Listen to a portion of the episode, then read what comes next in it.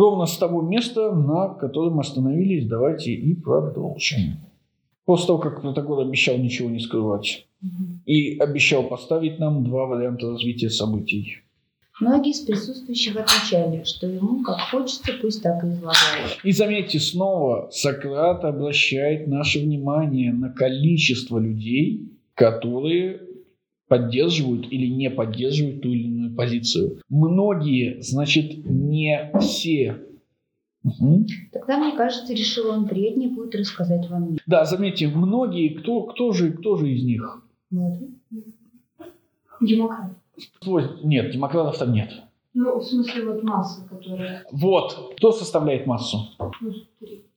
Молодежь составляет массу. Здесь только два софиста, помимо Протагора, и Сократ. Все остальные – молодежь. Поэтому многие – это молодежь. И снова, да, да, да, да, конечно, он гедонист. Он еще как бы не знает этого, то есть он не утверждает этого. И даже, наверное, будет отрицать это потом. Но Сократ именно за это схватится и позднее заставит его, как бы покажет всем, что он скрытый гедонист. Все здесь присутствующие скрытые гедонисты, кроме Калия. Почему? Безумец? Нет, Клиний безумец. А, да. Калий это кто? Это только Конечно! Калий не может скрывать собственного гедонизма. Помните, что он, он погряз в этом деле. Он извращен на все сто. Можно вопрос? Да, конечно. А, сам писал что-нибудь? Я же говорил вам, книга о богах. Есть и другие его сочинения, но от нас дошли только конкретные отрывки. Только отрывки, ничего больше. М? Было некогда время, когда боги-то были, а смертных родов еще не было. Давайте остановимся. Начинается длинная речь Протагора. Это самая длинная речь Протагора в этой книге. И в этой же книге будет чуть ли вообще не самая длинная речь, в принципе, которую мы можем встретить у Платона. Протагор удостаивается чести, которую не удостаивается ни один другой софист. Если мы откроем Гиппия или откроем Горгия, то есть диалоги, названные в честь двух других софистов, мы увидим, что Сократ всегда либо опаздывает, либо намеренно не приходит на их речь, которую они собираются произнести. То есть Горгий только-только произнес прекрасную речь, тут появляется Сократ.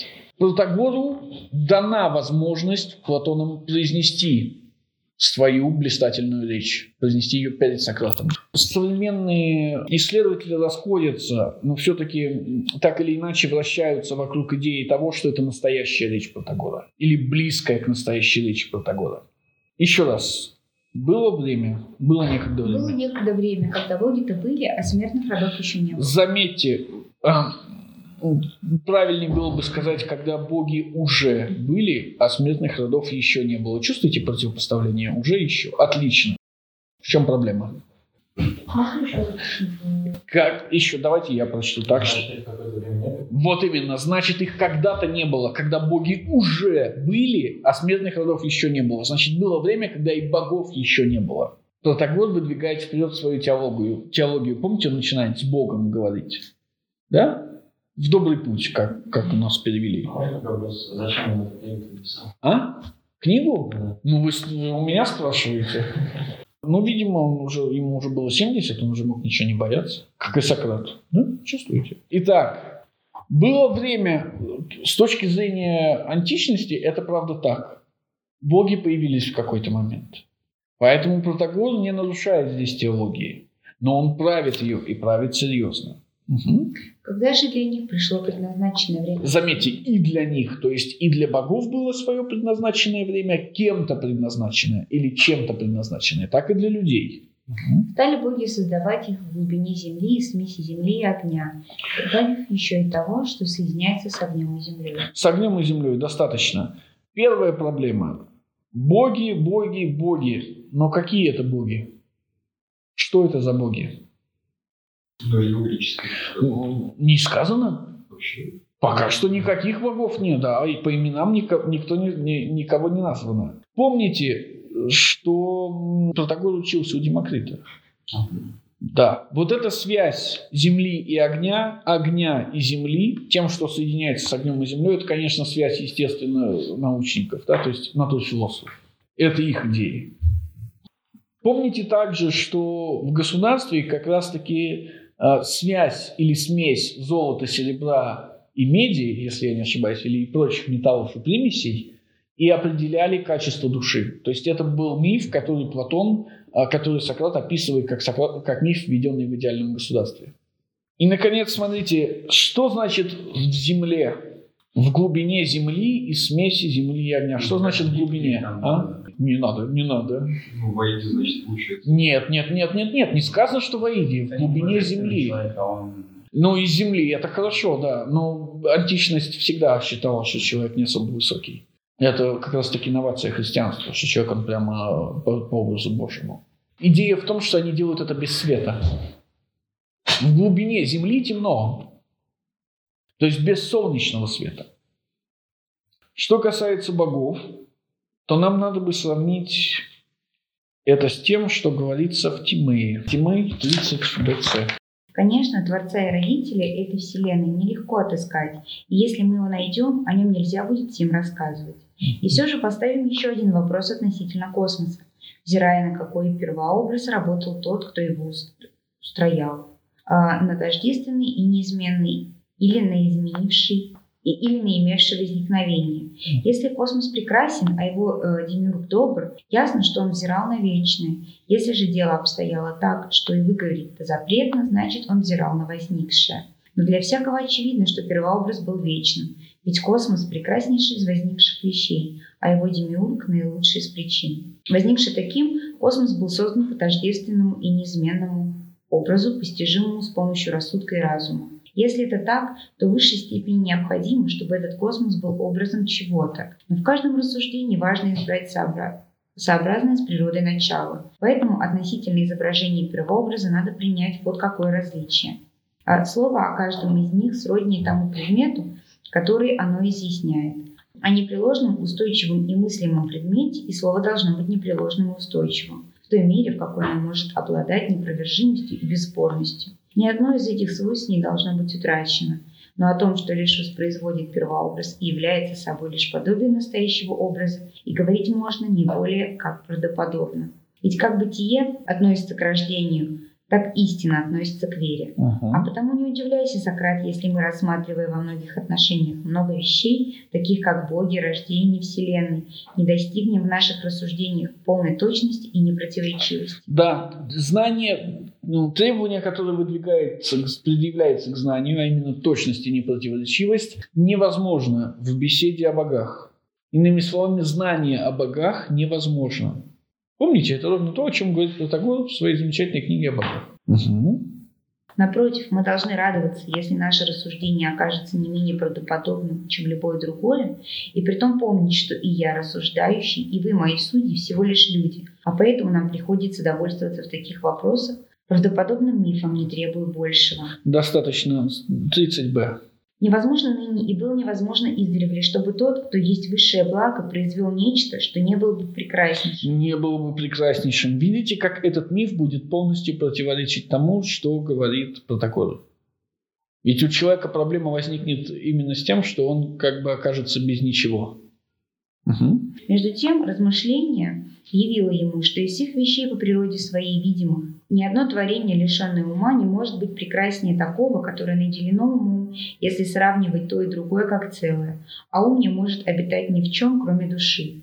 Руководствуясь этим рассуждением, он устроил ум в душе, а душу в теле, и таким образом построил Вселенную, имея в виду создать творение прекраснейшее и по природе своей наилучшее. И С, коль скоро Коль скоро это так, мы сейчас же должны поставить другой вопрос. Что же за живое существо, по образцу которого устроитель устроил космос? Мы не должны унижать космос, полагая, что дело идет о существе некоего частного вида, ибо подражание неполному никоим образом не может быть прекрасным. Но помыслим такое живое существо, которое объемлет все остальное живое по особям и родам, родам. Э, родам как своей части, и решим, что оно-то и было тем образцом, которому более всего уподобляется космос. Ведь как оно вмещает в себе все умопом умом постигаемые. постигаемые живые существа, так космос дает себе место нам и всем прочим видимым существам. Ведь Бог, пожелавший, возможно, более уподобить мир прекраснейшему и вполне совершенному среди мыслимых предметов, устроил его как единое видимое живое существо, содержащее все сродные ему в природе живые существа в себе самом. Достаточно.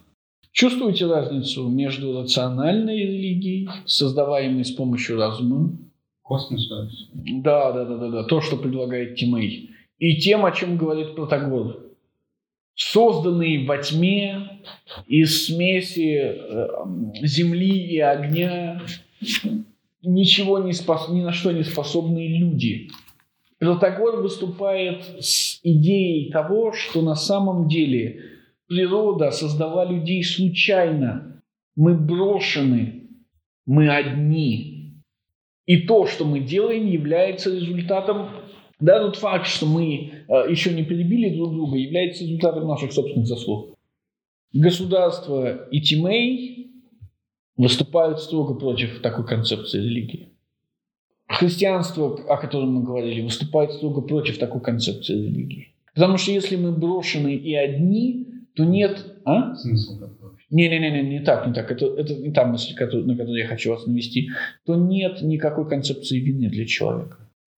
Более того, тот факт, что мы умудрились жить вместе при таких изначальных, э, при таком изначальном положении, говорит о том, что мы, в общем-то, дов- ну, что это наша заслуга, что мы, в общем-то, хороши, что мы потрудились над собой. Напротив, в Библии вы открываете другую концепцию, прям противоположную. Сначала был золотой век, а потом катастрофа. И катастрофа является результатом нашего собственного невежества. И потому мы греховны. Но Протагор говорит прямо противоположное. Но мы должны продолжить. Из земли и огня добавь еще того, что соединяется с огнем и землей. Когда же узнаете Да, смотрите, из чего состоят люди, следовательно? а, огонь и земля? Ну, как это называется общим словом-то? Мармар. Глина. Нет, ну, я имею в виду более широким общим словом. Ну что такое? Ну, как. Материя. Материя. Люди полностью материальны, в них нет ничего духовного. Нет. Да, в них нет не то что души, в них вообще нет ничего духовного, нет духовной составляющей. И потому, как сугубо материальные, возникает вопрос, если мы сугубо материальные, как мы можем быть моральными?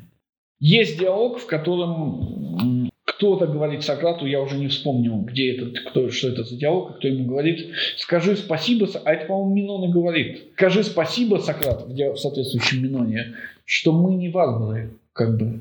Я смотрю, ты вообще обленился. Ты привык к тому, что здесь все цивилизовано. В какой-нибудь фраке и тебя бы пырнули мечом, и все. А здесь у нас суд, присяжные, доказательства, речи и так далее, и так далее, и так далее. Если мы взглянем на соседние, ну, для греков соседние страны, то станет понятно, что вообще-то то, что мы признаем моральным, соседи признают аморальным. В вопрос. В другие другое. Ну, это да, это проблема законов. Да, да, да, да. да. Но здесь немножко шире. Мы видим, что в других местах люди находятся в аморальном состоянии, что в других местах не цивилизация, а варварство. Но это значит, что цивилизация никогда и не существовала, ну, не, не существовала с самого начала. Это значит, что цивилизация является результатом наших собственных усилий. Но это, в свою очередь, значит, что никакой души и духовности и моральности не существует. По природе, естественно. Что они есть результат наших собственных усилий. И ничего больше. Ровно как и цивилизация. Ну и, соответственно, следующий-то шаг какой отсюда? Ну что мы в любой момент можем ее переделать. То, что мы сегодня считаем моральным, мы завтра можем перестать таковым считать. Это, то, это ровно то, против чего выступает Сократ. Потому что Сократ выступает за существование души. Протокол же говорит, нет, мы сделали, вслед за Демокритом, атомистами и материалистами в целом, да, за натурфилософами, мы в целом состоим из материальных вещей, из материальных предметов, из материи. И, соответственно, нет никакой духовности. Нет никакой духовности. Значит, вся она является производной от нас. Если вся она является производной от нас, то мы сами можем определять, что духовно, а что нет, и в любой момент. То есть, что является моральным поведением, а что нет, и в любой момент. Конвенция действительно, но эта конвенция уже другого рода. Конвенция – это все-таки соглашение между кем-то и кем-то. Но если вы целиком моральны и никакой души у вас нет, лично у вас нет, это значит, что вы без конвенции можете определять свое моральное поведение. Возвращаемся к э, скотоложеству, отцеубийству и инцесту. То есть нет никаких проблем, э, нет никаких препятствий, нет никакого посмертного в кавычках наказания или нет никакой неправильной природы души, посмотрев на которую или рассмотрев которую, вы могли бы сказать, что этот человек делает что-то неправильно. Нет ничего неправильного. Если люди возникли из материи, если они сугубо материальные, нет ничего неправильного. А то, что установлено законом, является всего лишь временным установлением. Нет вопросов, не, не, не хотите двинуться дальше вместе со мной по этому пути. Потому что если нет ничего неправильного, возникает вопрос, как вести себя в этой ситуации. Ну, То есть где, где ориентиры? Закон. Законы являются ориентиром для жизни в обществе. Да мы говорим о моральных вещах. Да, в античности законы, конечно, касаются морали. Но в, какой, в какой части-то? В части богов. Да? Ну, по сути. Нет, вы, конечно, правы. То, то есть убийство это тоже плохо, это как бы мораль, неморальный поступок и так далее и тому подобное. Это правда. Но Протагор ведь не утверждал нигде, что он делает хорошими гражданами. Хороших граждан. Это Сократ утверждает, что он делает хороших граждан. Не, Протагор же сказал, что вот тут сделаю тебя лучше. Нет, я сделаю тебя сильнее в речах и делах, сильнее всех остальных. Это и есть лучше. Но это не моральная категория лучше. Он как раз таки говорит об аморальности. Он потом будет об этом говорить. Ты, главное, долги. Если нет никакой души, нет никаких препятствий для того, чтобы вести себя ровно так, чтобы бенефициаром ваших действий были только вы. Вы и есть главный ориентир для самого себя. То есть вопрос, где идеал? Он вне вас или внутри вас? Протагор отвечает, если мы сделаны из материи, он только внутри нас. Вы можете, смотрите, почему вы не можете убить своего отца в рамках запрета закона? Потому что вы знаете, что если вы убьете, вас накажут. А не потому, что вы думаете, что отца убивать нельзя в принципе. А как же вот эти навязанные мнения? В смысле? Вот эти мнения, Нет, мы, мы рас- рассматриваем точку зрения протокола. Понятно, что навязанные мнения могут быть любые. Но с точки зрения протокола, если мы сугубо материальны, у нас вообще нет никаких препятствий. Внутренних препятствий. Наоборот. Наша целиком мотивация должна быть внутренней. То есть, смотрите, почему вы должны умереть на войне? Потому что вы патриот, ответ. Отлично. Патриотизм для кого выгоден? Вы должны умереть на войне или нет? То же самое будет касаться любых других вопросов. Является ли эта точка зрения общественно опасной? Да, именно поэтому это только начало мифа. Хорошо.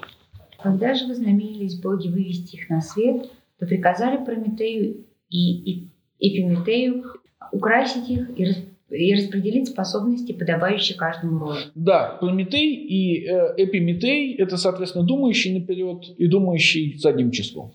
То есть думающий до и думающий после. Помните, что Протагор уже назвал Сократа Прометеем? Да? Думающим до. Заметьте, когда боги вознамерились вывести их на свет, то они приказывают Прометею и Эпиметею украсить их и распределить их способности по каждому подобающему ро- роду. Являются ли Прометей и э, Эпиметей богами? Нет, Нет. это герои. Нет, не, это титаны. Но титан из них только один, Прометей. Да, это будет, ск- ну, его наказали. Это будет рассказано позже здесь. Дело в другом. Во-первых, Эпиметей – это придумка, его не существует. В легендах есть только Прометей. Раз. это придумка Протагора? Да, да. Второе. Это не боги. Это титаны. Ну, в данном случае даже не сказано, что это титаны. Это точно не боги. И третье. Что делают Прометей и Эпиметей? Пос- вот боги создали этих существ непонятных Выполняют из смеси земли и огня. Не-не-не, ну, а именно что они делают? Наделяют их определенными... А как это называется? Они Воспитывают. наделяет их чем? Природой. Природа является результатом творения. Получается, даже не богов. Да, получается, что даже не ну, по приказу богов. Но дело не в этом. Если человек создан из материи, если он целиком и полностью материален, помните, мы ведь говорили, что природа, когда мы говорим о природе, мы ведь не имеем в виду биологию, да? Мы имеем в виду душу. Но если человек полностью материален, нет никакой природы человека. Иными словами, природа человека является рукотворной. А ее ведь не хватило. Чего не хватило? Нет, вы имеете в виду... Да, нет, речь о другом сейчас. Это мы до этого дойдем. То, что мы понимаем под природой, является результатом наших собственных усилий. И ничего больше. Мгм. А, Эпиметей выпросил у Прометея позволение самому заняться этим распределением. Да, заметьте, э, Эпиметей не назван глупым. Нигде здесь. в, э, хотя то, что он делает, как бы глупость. Но дело в другом. Подумайте над тем, насколько Прометей думает наперед, если он отдал все Эпиметею. Вообще не думаю. Да, он вообще не думает наперед. Эти силы, которые наделяют нас природой, наделяют нас случайно. Природа искусственна, это правда, говорит Протагор, но это искусственность непродуманная. Она является случайной. Тот образ человека, который мы имеем перед нашими глазами сейчас, искусственный образ, но он случайно созданный. Чувствуете, у Протагора и Сократа есть э, точки пересечения. Они и тот, и другой не очень довольны получившимся результатом. Мгм.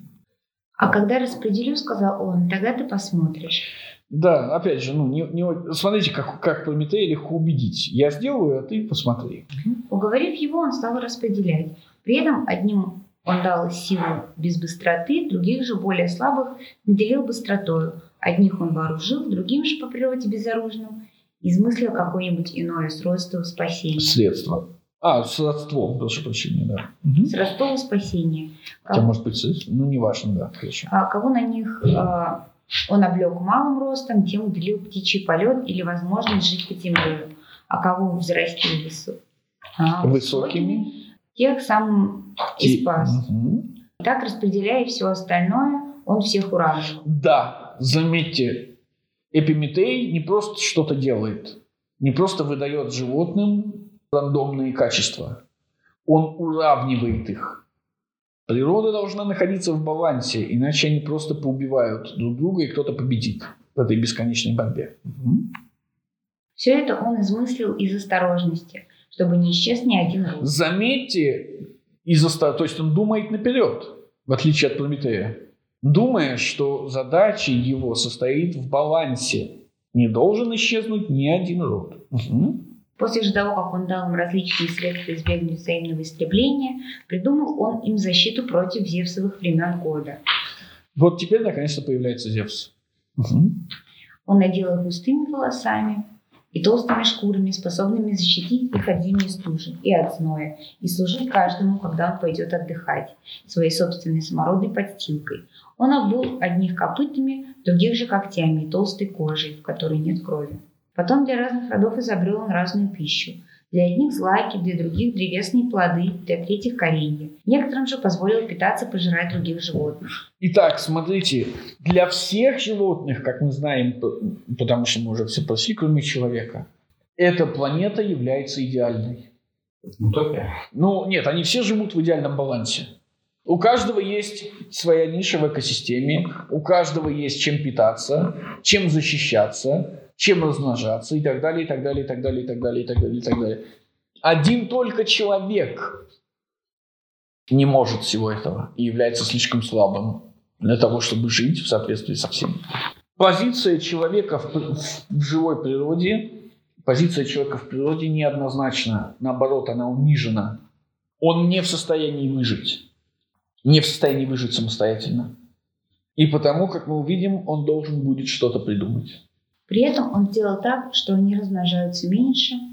А, те же, которых они уничтожают, очень плодовиты, что и спасает их род. Но был э, Эпиметей не очень-то мудр, и не заметил он, что раздал все способности бессловесным тварям. Бессловесным тварям э, греческая аллогой. Помните, как Аристотель определяет человека? Политическое животное. Ну, ну, ну, ну, ну. Чем он отличается? Подождите. Да, речь и представление о справедливости и несправедливости. Бессловесные твари отделены, все бессловесные твари отделены от человека. Собственно, это, давайте я вам даже скажу, это политика 1253А, 1015. Есть бессловесные твари, которым хорошо на этой планете.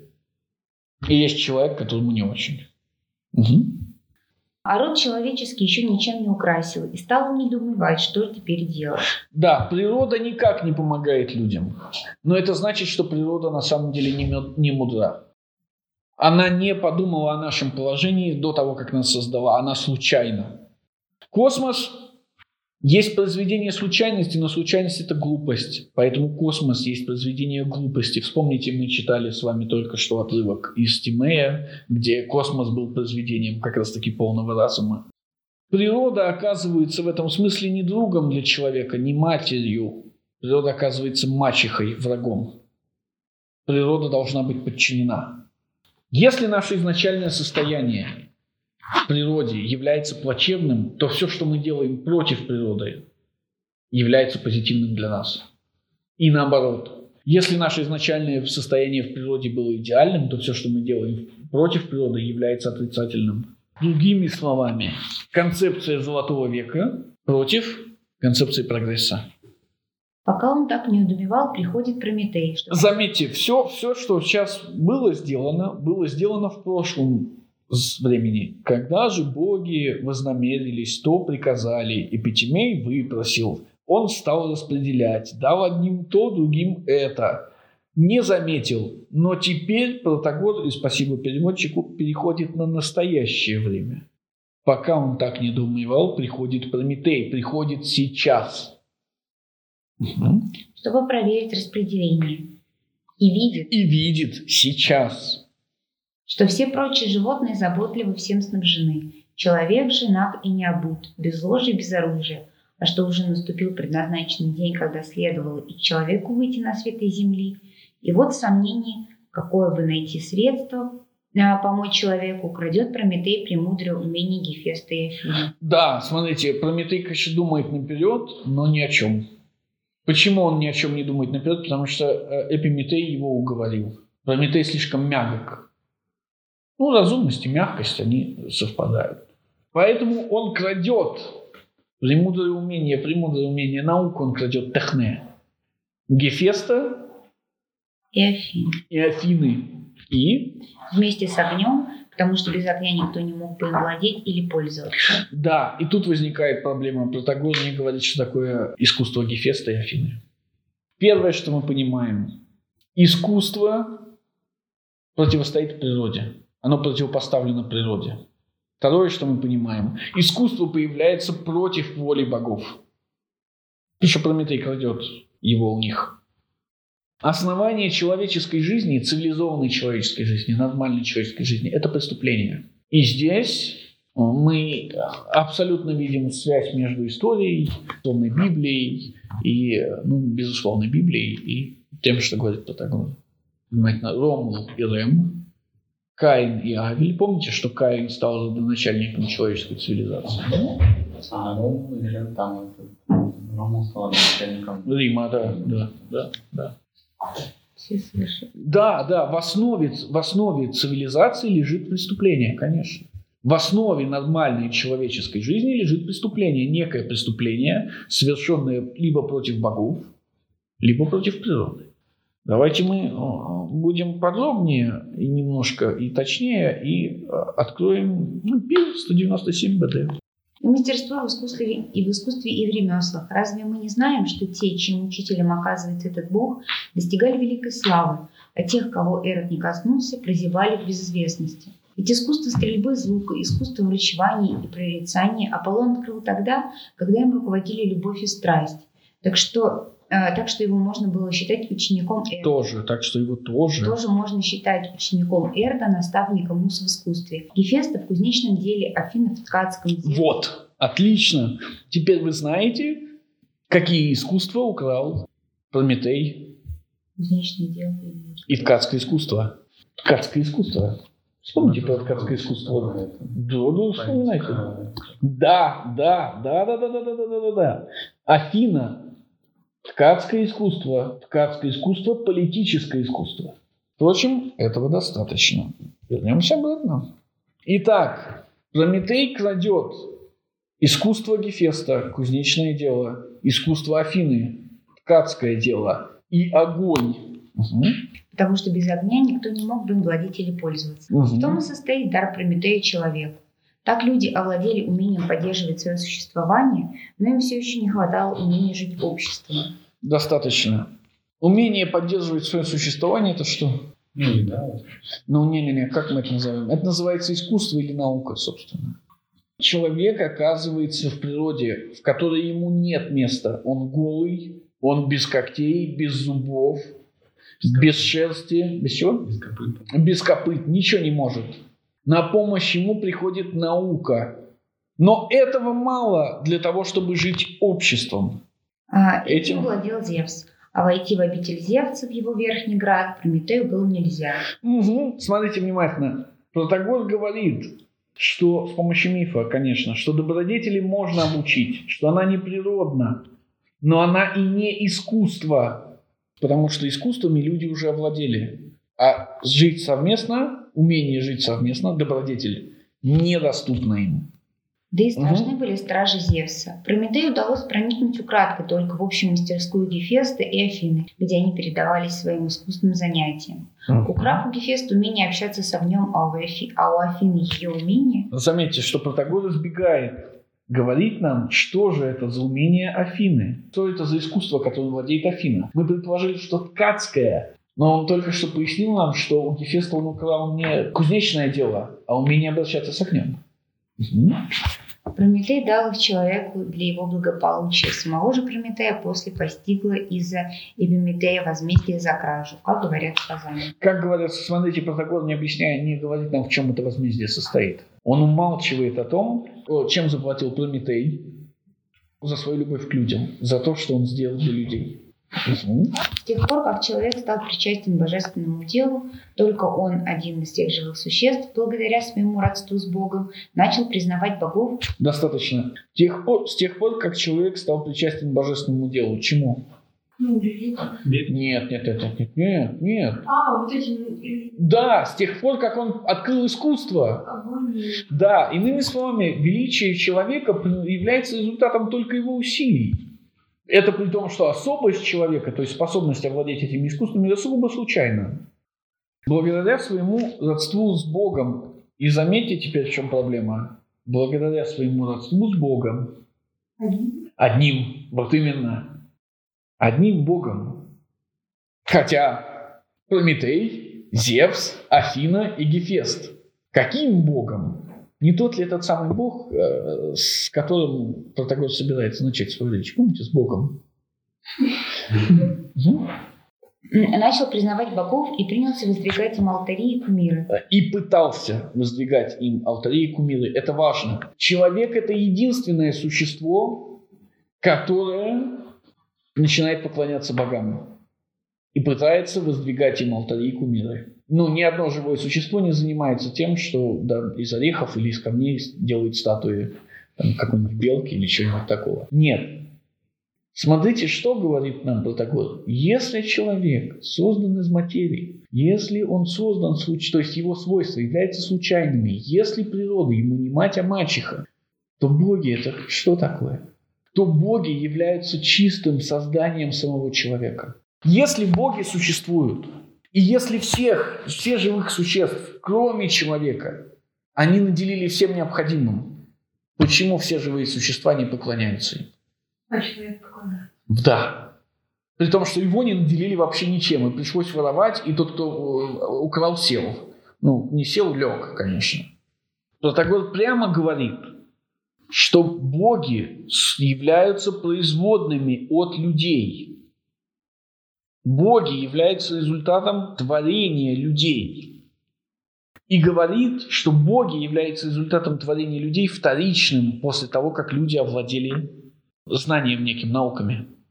Но не просто науками, а науками не общественными, не политикотехне. Следовательно, религия, заметьте, они пытались, следовательно, религия это что? Это шаг к политическому сообществу. Попытка людей объединиться, попытка создать общество. Первая попытка с точки зрения Протагора, человеческая, была предпринята в форме создания идолов, создания богов. Помните, в чем разница между божественным законом и человеческим? И почему божественный закон куда более выгоден, чем человеческий? Естественно, боги являются, создание богов является попыткой создать общество с помощью божественного закона. Божественный закон нельзя нарушить, не получив наказания. Душа следовательно, и духовность, следовательно, являются производными от попытки человека создать общество. Человек не является общественным ни одним местом, ни общественное животное. Наоборот. Общество создается в результате принуждения. Мы сейчас дальше увидим, какого именно принуждения. Согласен ли с этим сам Платон? Открывайте «Государство» вторую, если я не ошибаюсь, книгу. Там прямым текстом сказано, что человеческая социальность, то есть необходимость жить в обществе, в обществе является производной от разделения труда. То есть вы строитель, вы умеете построить себе дом, но вы не умеете приготовить еду, не умеете вырастить хлеб, не умеете шить себе сапоги. Поэтому вы начинаете объединяться с теми, кто умеет это делать. Так появляется первое государство. Заметьте, чего здесь нет. И это очень важно. Здесь нет сексуальности. Аристотель скажет, помните Аристотеля? Объединяется мужчина и женщина для воспроизводства потомства. Все. Первая социальность. Платон выбрасывает это в окно. Это вообще не нужно. Социальность не появляется в результате естественного стремления мужчины и женщины создать потомство. Почему? Потому что это естественное стремление является проявлением эротизма. И мы только что немножко читали про Бога Эрота. Проблема с эротизмом в чем состоит? Эротизм – это неостановимое желание. Философ как раз-таки и человек нормальный вообще должен уметь останавливать свои желания. В идеальном государстве нет места эротизму. Я напомню вам по поводу эротизма очень простую вещь. Мы знаем человека, который на своем щите, а это нормально, ну, нормально для греков того времени, выбил изображение. Только он выбил не классического, там какого-нибудь Зевса или какое-нибудь солнышко или буковку. Он выбил изображение эрота, метающего молнии. Помните, кто это был за человек? Это был Алкивиад. Эротизм и тирания связаны напрямую. Эротизм и архипредатель связаны напрямую. В идеальном государстве нет места архипредателю. Поэтому там нет места эротизму. Протагор уже здесь и сейчас говорит, что государство не является естественным, что общество не является естественным, что это результат нашего собственных, наших собственных усилий. Что все, что создает культура, является результатом труда наших собственных усилий.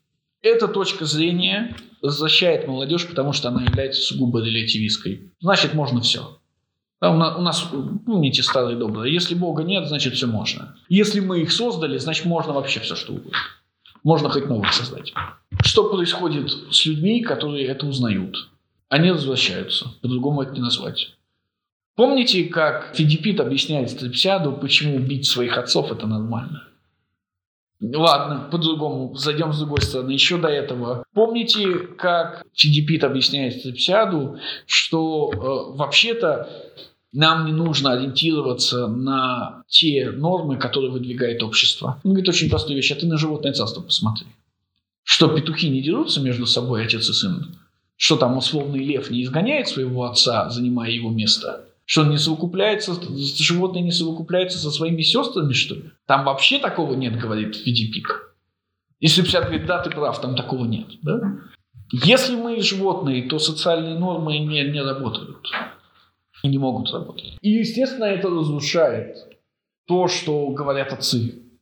Потому что отцы именно эти говорят. Инцест запрещен, отцеубийство запрещено. Надо следовать законам. Боги существуют, боги требуют жертв и так далее, и так далее, и так далее, и так далее. Причем боги требуют жертв в определенном порядке, потому что существует ритуал. Нет ли у вас каких-то вопросов? Как эротизм и тирания связаны, например? Эротизм – это бесконечное желание чего бы то ни было. Бесконечное стремление к чему бы то ни было. То есть эротизм противостоит чему? Умеренности. На тирании А тирания как раз и есть неум, максимально неумеренный строй. Тиран все время хочет все больше и больше и больше. Он не может насытиться. Именно поэтому он отнимает у жителей все остальное, у подчиненных. Именно поэтому он убивает, именно поэтому насилует. Он не может быть умеренным. А вот искусство противопоставлено природе. Почему? Протокол противопоставляет искусство природы, потому что, смотрите, он говорит, что когда человек появился, у него не было вообще ничего. Ну, как за у богов. Да, с помощью Прометея, который украл все это у богов, у человека появляется искусство. Иными словами, человек не может жить в природе. Если вы выйдете на улицу голым сейчас, через час-другой вы умрете. Как можно жить? Одежда. Зажечь огонь. Где вы возьмете одежду сейчас, если вы голый? Да? Зажечь. Но зажечь огонь – это искусство. Значит, вы должны знать, Так появляется знание, а вместе со знанием искусство. Исследовательное искусство противопоставлено богам. Нет, исследовательное искусство противопоставлено природе, не богам, природе. Ну и правда, все, что, все, в чем мы находимся сейчас, является искусственным. Здесь нет ничего естественного. Этот стол искусственный, эта техника искусственная, это здание искусственно возведенное. Все искусственно. И превращается в матч. Нет, природа потому и является мачехой, что вы не можете выжить ней естественно. Белке не нужен ни огонь, ни одежда, ни здание, ничего не нужно. Она прекрасно же существует в той природе, в которой она существует. И если мы посмотрим на всех животных, все животные, кроме человека, прекрасно приспособлены к тем условиям, в которых они находятся. Бизону не нужен огонь, у него есть прекрасная шерсть. И только у нас нет ничего.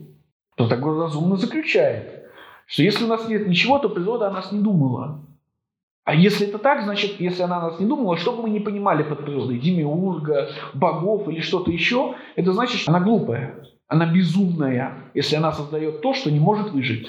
Это значит, что ориентироваться на природу нельзя, а нужно ориентироваться на... Пожалуйста, можно Да, все, хорошо, давайте мы на этом остановимся. Мы закончили на абзаце, правильно? Ну, 322А, если что, прочтем еще раз. Да, хорошо, спасибо.